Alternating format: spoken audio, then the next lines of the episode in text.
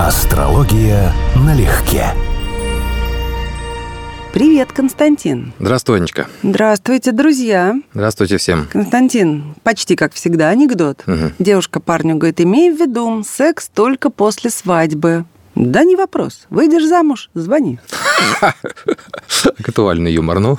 Совместимость синастрия в астрологии очень меня интересует. Ой, бесценная тема абсолютно. Бесценная? В жизни абсолютно бесценная тема, и в астрологии тоже. Говорят, что она базовая, простейшая. Ну, относительно легкая, это правда. Есть приоритеты. И вот если ты эти приоритеты правильно смотришь, их не так много, там 5 или 6 правил фактически, которые надо помнить и держать в голове, то выделить главное второстепенного можно, а в отношениях людей та же самая история. У нас куча всяких взаимодействий, но главное это у нас не это, там, допустим, не как мы смотрим там на творчество Босха, например, да. Мы с тобой совпадаем, я знаю, да, но Да. с кем-то могли бы не совпасть. Ну, это же не повод для развода, верно? Вот как бы вот такие нюансы. Что главное в отношениях, а что второстепенное? Если расставить, то обычно там 4-5 аспектов или положений в карте, которые реально определяют, какими будут эти отношения, а все остальное так, фон, второстепенные обстоятельства и так далее. Но вот из того, что я почерпнула, Мгм. Самое главное в синастрии – это совместимость на энергетическом уровне, а ее показывают стихии. От чего отталкиваемся? Какие у нас базовые правила? Давай так, чтобы завлечь людей, желающих просчитать свою совместимость с кем-либо, с ребенком, Мгм. с родителем, с руководителем, ну, естественно, с партнером. Ну, самое грустное, конечно, совместимость с родителем и с ребенком, потому что это нечто, что дано,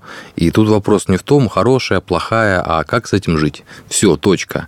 А вот, скажем, с руководителем он не вечный, у нас будут другие руководители, партнеры, ну, бывает по-разному в жизни, вот, ну, то есть бывают варианты выбора, а вот родственные отношения, это, конечно, карма. Тут как есть, так с этим придется и считаться. Главное то, что мы уже с тобой много раз говорили, что гороскоп – это несколько планет, ну, для современного астролога планетами называется Луна, спутник и Солнце, звезда, так, в общем случае, их 10. И, соответственно, правило, которое ты сказала, совместимость по стихиям, так и есть, так это и работает. То есть есть одна стихия, смешиваемые стихии, скажем, огонь с воздухом или земля с водой, но надо рассмотреть для каждой из планет. И это не все, это просто такая мощная, грубая основа. В итоге, скажем, мы рассматриваем чувственные отношения, допустим, там я стрелец, а Венера, допустим, у меня в Козероге. И я вот думаю, что ж так, у нее попадаются все вот козерожки, например, да, потому что Венера у меня в Козероге, а по Солнцу мы не должны рассматривать чувственные отношения у мужчин. То есть мы вообще должны видеть именно конкретный признак, и тогда признак да, смотреть ориентиры в других картах. Но вот ты понимаешь, для того, чтобы завлечь в нашу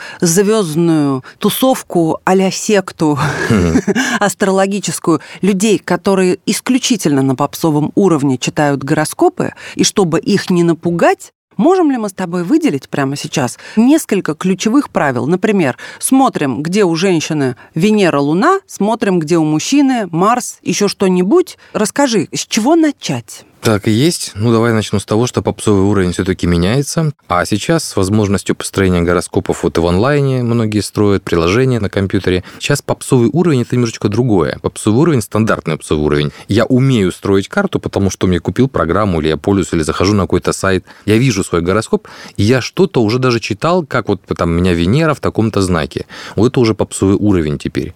Есть целая категория астрологов, которые работают с этой прослойкой да, людей. Ну, рассказываем, как жить правильно по узлам и так далее. Какие правила основные? У женщин смотрят Солнце с Марсом для совместимости с мужчинами в карте. Буквально положение в знаках, даже это уже имеет значение, потому что типажи, которые будут и женщине интересны. Солнце как мужчина вообще, а Марс, ну, скажем, как молодой мужчина, как любовник, как источник страсти. Подожди, Солнце это же ее знак. Совершенно верно. У нас есть специфика такая в астрологии достаточно явная, что Луна с Венерой у женщин описывают в большей степени ее собственные чувства. А, скажем, у мужчин Луна Венера описывают те чувства, которые вызывают у нас женщины. Да, они наши, но они включаются, резонируют, провоцируются другими людьми, в частности, женщинами. А у женщин точно так же. Это наше самосознание Солнца, моя самооценка, моя личность. Но в значительной степени это определяется мужчиной, значимым мужчиной моей жизни. Отношения с ним тоже строятся по этой схеме. А почему у мужчины Луна, Венера? Кто-то за жену, кто-то за любовницу?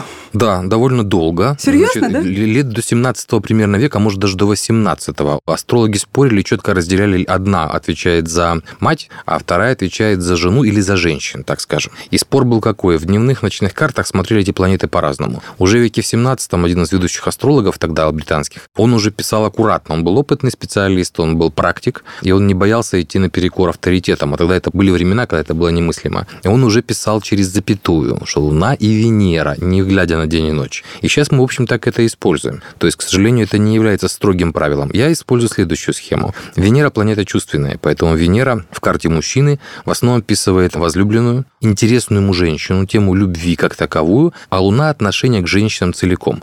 Например, хорошая благополучная Венера в карте мужчины, которую вы анализируете, да, но очень плохая Луна. Он, скорее всего, романтизирует, влюбляется в женщины, ему нравятся женщины, он вообще умеет любить или постоянно влюбляется. Но жить с женщинами, относиться к ним с пониманием, с сочувствием, сопереживанием, проявлять должную степень заботы ему тяжело. Короче а говоря, для него только иллюзии существуют. Нет, ему нужна другая часть отношений. Он свободен психологически, склонен, не свободен, склонен, да, а это у него слабая сторона. И наоборот, допустим, в женской карте сильный Марс, очень благополучный, выраженный там и так далее, а Солнце неудачное. Он буквально мужчины как любовники в ее жизни будут, и это будет достаточно значимая тема. Не факт, что она будет счастлива, но это будет, у нее это получается, это интересно. При этом отношение к мужчинам вообще у нее может быть уничижительным, неблагоприятным там и так далее. И наоборот. Бывает по-всякому. Угу. То есть это психология внутренняя. Но теперь мы смотрим резонанс синастрию. Мы берем другого человека и смотрим, а он действительно резонирует на уровне стихий, хотя бы на уровне стихий. Вот сейчас забыли про слово аспекты, да, на уровне стихий. Допустим, мужское солнце в том же самом знаке, где женская луна, например, или наоборот. Это уже аспекты симпатии. Это уже люди, которые нам любопытны очень часто. Но этого недостаточно, потому что Конечно. в жизни в целом при усредненном интеллекте, эмоциональном уровне, да, ну если вот так вот мы, как ты говоришь, говоришь, угу. конь в вакууме сферический, угу, да. возьмем, если никакие показатели не зашкаливают и не валяются совсем Совершенно внизу, верно.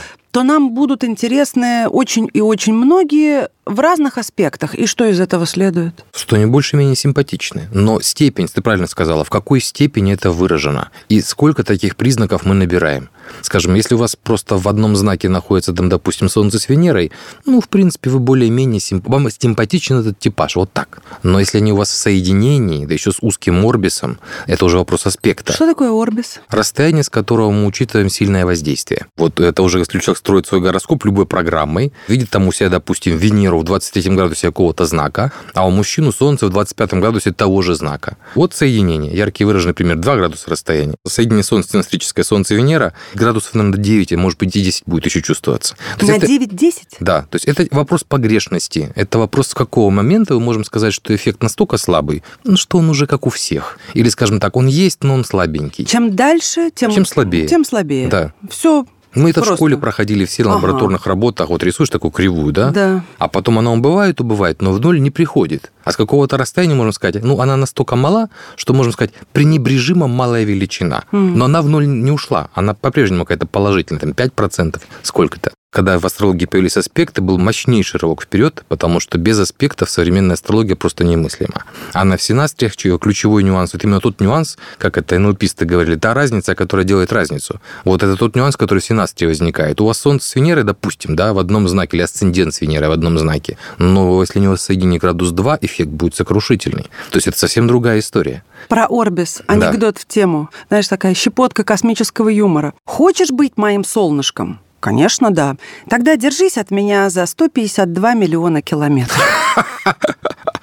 Вот тебе то, что ты про Орбис... 5 градусов, ну как бы в ноль не уходят. Ты мое а я сейчас, солнышко, А я сейчас да? подумал о другом, да, что юмор всегда строится на парадоксе и на сломе шаблона. Ты думаешь в одну сторону, а потом только раз, резкий переход, думаю, о как, во как еще можно посмотреть на слово. Да, да, на то, что кто-то чье-то солнышко. Ну а как можно посмотреть вообще на космос после Леонида Черновецкого? Да.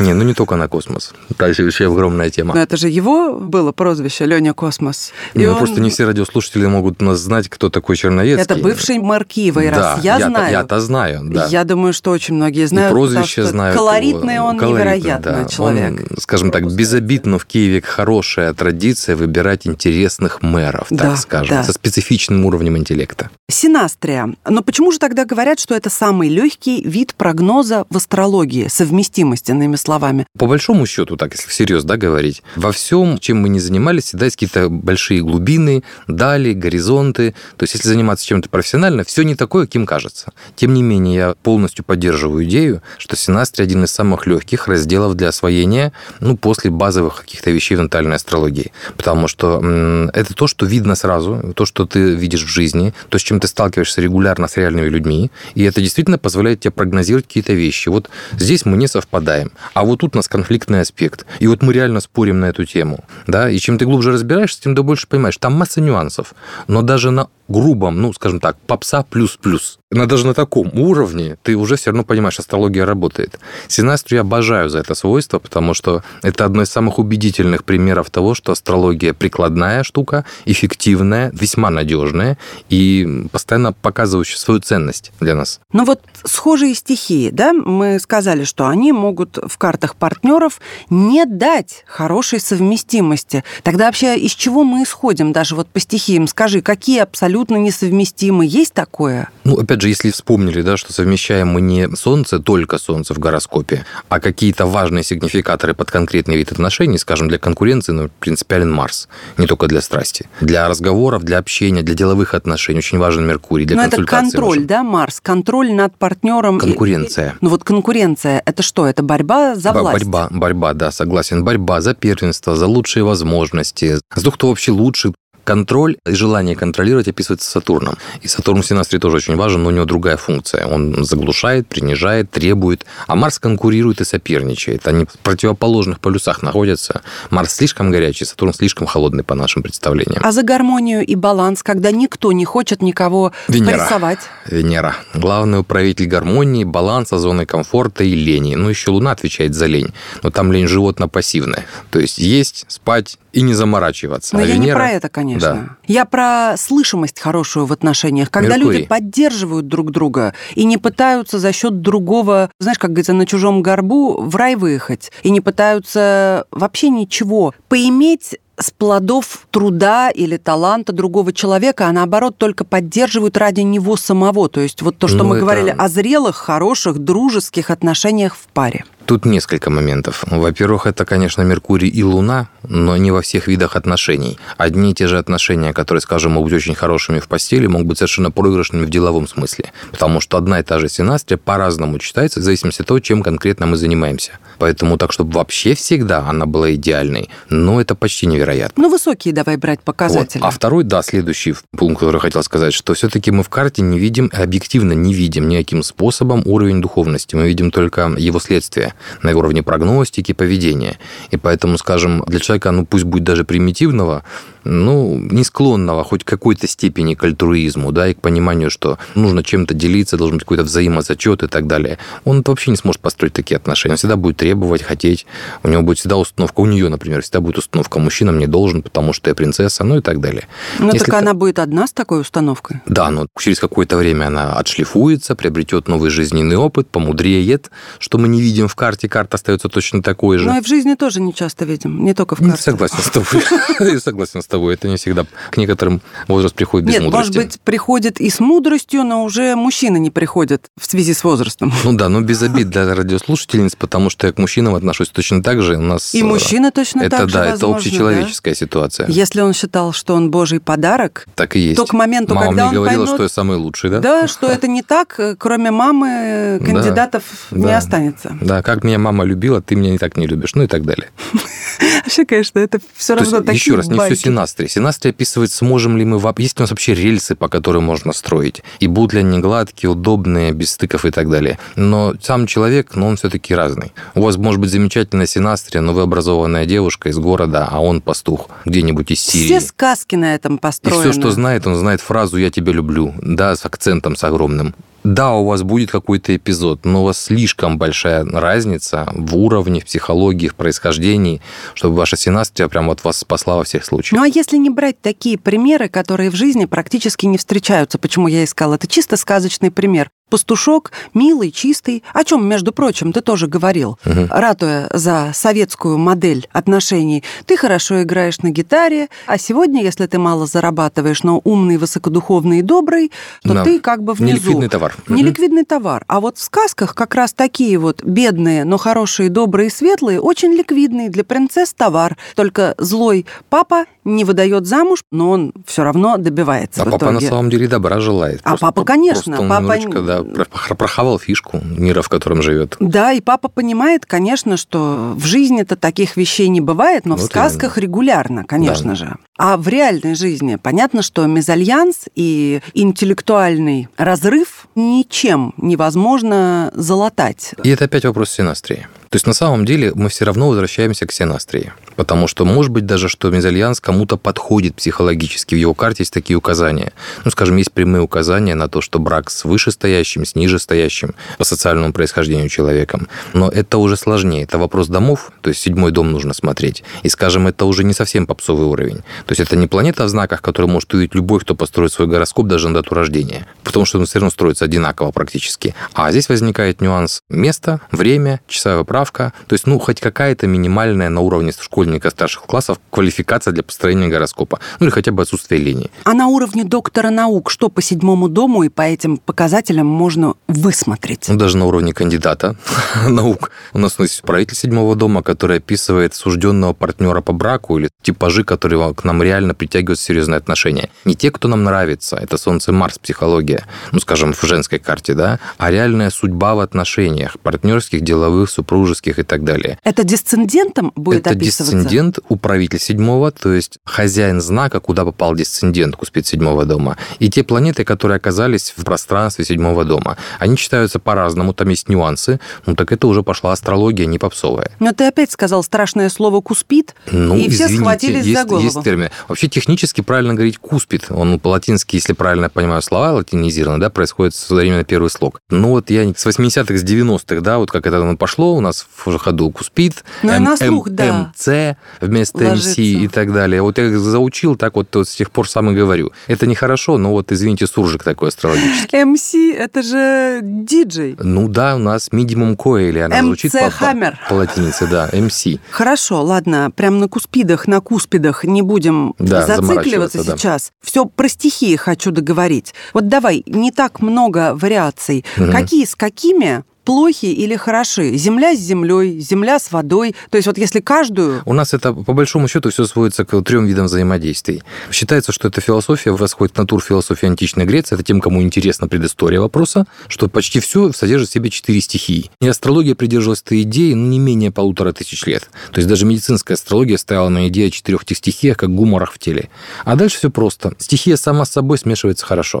То есть, допустим, если у вас огонь, там огонь с другой стороны в этом же вопросе, да, вы однотипны. Там есть два нюанса, но уже более специфичные. Вы либо вообще одинаковые, очень сходные, либо очень-очень похожие. Это ближе вот к партнерским отношениям, чем к идентичности. То есть разные, но с хорошим дополнением. Но это всегда хорошая совместимость. Это либо соединение, либо трин. Если мы говорим о стихиях через одну, допустим, огонь, и через один будет воздух. Если вы овен, то у вас водолей через один и близнецы через один. Это хорошо смешиваемые стихии. Скажем, для девы, например, это будет, соответственно, земная стихия.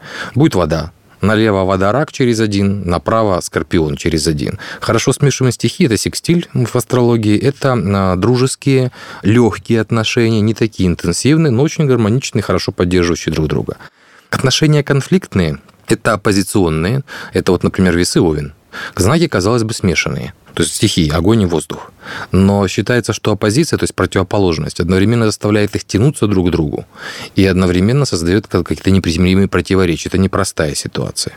Более сложно – это квадратуры, это вот эм, например, не смешиваемые принципиально не смешиваемые стихии. Например, Земля, Козерог с огнем, Овен а воздух, весы, Ирак, например, то есть вода и воздух. То есть стихии, которые в природе тоже не перемешиваются никак. Вот земля с водой, пожалуйста, огонь с э, воздухом, пожалуйста. А здесь, здесь проблема. А это, земля с Это воздухом? будет реальное непонимание.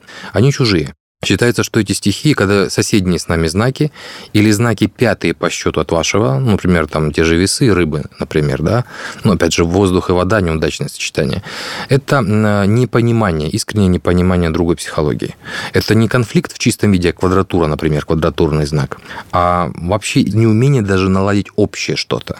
Люди могут быть очень хорошими, благополучными, адекватными, но все настрой у них в этом вопросе конкретно. Да, да, они на абсолютно разных языках. Но при этом, если у этих так называемых инопланетян в карте окажется что-то в нужном, удачном положении какая-то планета или в каком-то доме, то мы чудесно сойдемся, да? Ну, не чудесно, но как раз именно так и бывает ну, в подавляющем большинстве случаев, потому что синастрия крайне редко бывает, скажем так, хотя бы приближенной к хорошей или идеальной. И очень часто люди цепляются за какой-то один фактор. Ну, скажем, мы дружим там, потому что можем хорошо поговорить на одну и ту же тему, ну, допустим, правительство обсудить, а все остальное у нас не стыкуется. Или у нас замечательная общая ситуация, у нас все хорошо там в постели, да, но все остальное у нас не стыкуется. Или мы уже договорились, что мы нормальные партнеры, мы не бесим друг друга но мы не особо любим друг друга. То есть, а есть еще вещи, в которых мы не понимаем друг друга. Какие же ты все фиговые три варианта перечислил? Нет, это типовые я, вещи. Я вот слышу. Да ладно. Первое, обсудить да одно что-то. Это вот на лавочке могут обсудить, от Нет, этого да, они друг другу ближе давайте, не становятся. Давайте так, у нас, э, скажем так, первые полтора-два года начала близких интимных романтических отношений, это такой эндорфинный период, который на самом деле ориентирован на зачатие. Ну да, это мы с тобой проговаривали, да. это все так, все а понимают. По- а потом включается все остальное тоже. Мы начинаем видеть в том же человеке немножечко другие нюансы. Но вот первостепенный фактор совместимости двух людей, помимо либидного, который мы уже замучились с тобой упоминать, вот прошли эти полтора, два, ну даже два с половиной года. Дальше, что будет в натальной карте и в нашей синастрии, убеждать нас в том, что имеет смысл более долгоиграющие планы строить. А под какой вид отношений? Они же разные. Вот в чем дело. Для деловых отношений важна одна не, сторона не, гороскопа, под, отношения, под, под личные? Вот, под личные, да, под личные. Да? Партнерские, хорошие отношения. Ну, как минимум, на мой взгляд, это моя позиция и мой взгляд на синастрию. Главное, что нам нужно, это отсутствие выраженных конфликтов, конфликтных взаимодействий. Потому что не столько нужно, чтобы было хорошо, сколько чтобы не было плохо. Люди реально могут претерпеться к многому, если они не мозолят постоянно друг другу больные места. Поэтому первое, что мы ищем в синастрии, это мы не позитивы ищем. Мы ищем попадание, ну или достройку на жаргоне, да, до больных мест нашего гороскопа чужими сильными, ну или значимыми сигнификаторами. Это тот случай, когда нам не удастся состроить нормальные отношения, потому что мы будем постоянно, даже мимоходом, обижать, унижать, создавать какие-то прецеденты, которые будут создавать сложности хотя бы одному из двоих участников, и он будет считать отношения достаточно хорошими. Ты скажи, что за гармонию будет отвечать? Именно за гармонию, и не ту ситуацию... А я отвечаю на вопрос. Не, я поняла, извини, За гармонию отвечает в первую очередь отсутствие конфликта. Вот отсутствие выраженных болезненных ущербов Но ты же до этого сам сказал, что пусть будет хороший там какой-то показатель, но когда он пройдет, а. Постель, да. А кажется, что мы не настолько друг друга и любим. Ну хорошо, нет этого болезненного угу. давления на мозоли, угу. но мы не сильно друг друга любим. Тогда что нам вместе это делать? Ради чего мы будем жить? А ради детей, которых успели сделать? Во-первых, огромное количество людей так и живет. Я знаю, что ты сейчас скажешь, это да. грустно, но так, это факт. Давай что-то к любви, приближенное. Это, приближенное к любви, чисто бытовой аспект. У меня есть человек, допустим, у меня там или у кого-то, да, с которым мне более или менее комфортно. Я не чувствую себя полностью востребованным, но других синастрий у меня сейчас нет. И я получаю какую-то степень комфорта с тем человеком в тех отношениях, которые у меня существуют.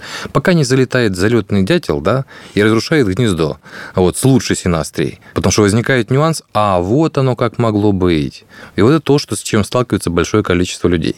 Потому что возникает другая синастрия. Ты, может быть, даже не понимал до сих пор, до какой степени ты несчастлив или не реализован, или не востребован, пока не пришло другое взаимодействие. Огромное количество людей, я в том числе, проходили через такой опыт. Кстати, и немало малое число людей проходили через то, что они по-настоящему обретали нужные, хорошие отношения со второго или третьего раза. Кто-то бы уже, наверное, сдался и говорил бы, что да успокойся ты уже, доживай свой век. А кто-то вот не сдается и, видимо, продолжает верить в возможность успеха. Максим Дунаевский восемь раз в браке, а?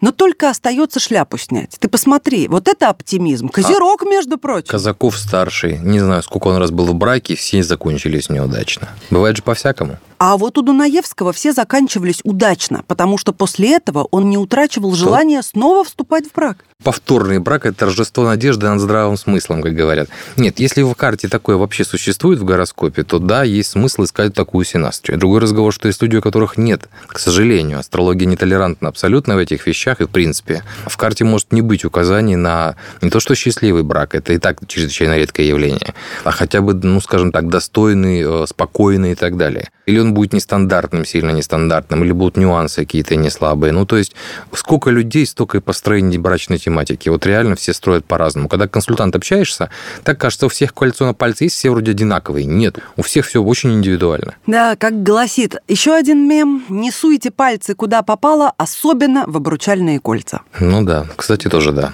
Браки – это, к сожалению, седьмой дом. То есть одной датой не обойдешься. Здесь нужно смотреть конкретно ну, конечно, седьмой время, дом. Да. да, время рождения – это вот постоянная проблема в такого рода вопросах. Как мы с тобой хорошо начали с Синастрия, перешли... Синастрия у нас замечательная по этому вопросу. Стишком-пирожком подытожим. Я на воде круги оставил прямоугольным кирпичом. С тех пор я больше не уверен, ни в чем. Да, да, я слышал замечательно абсолютно.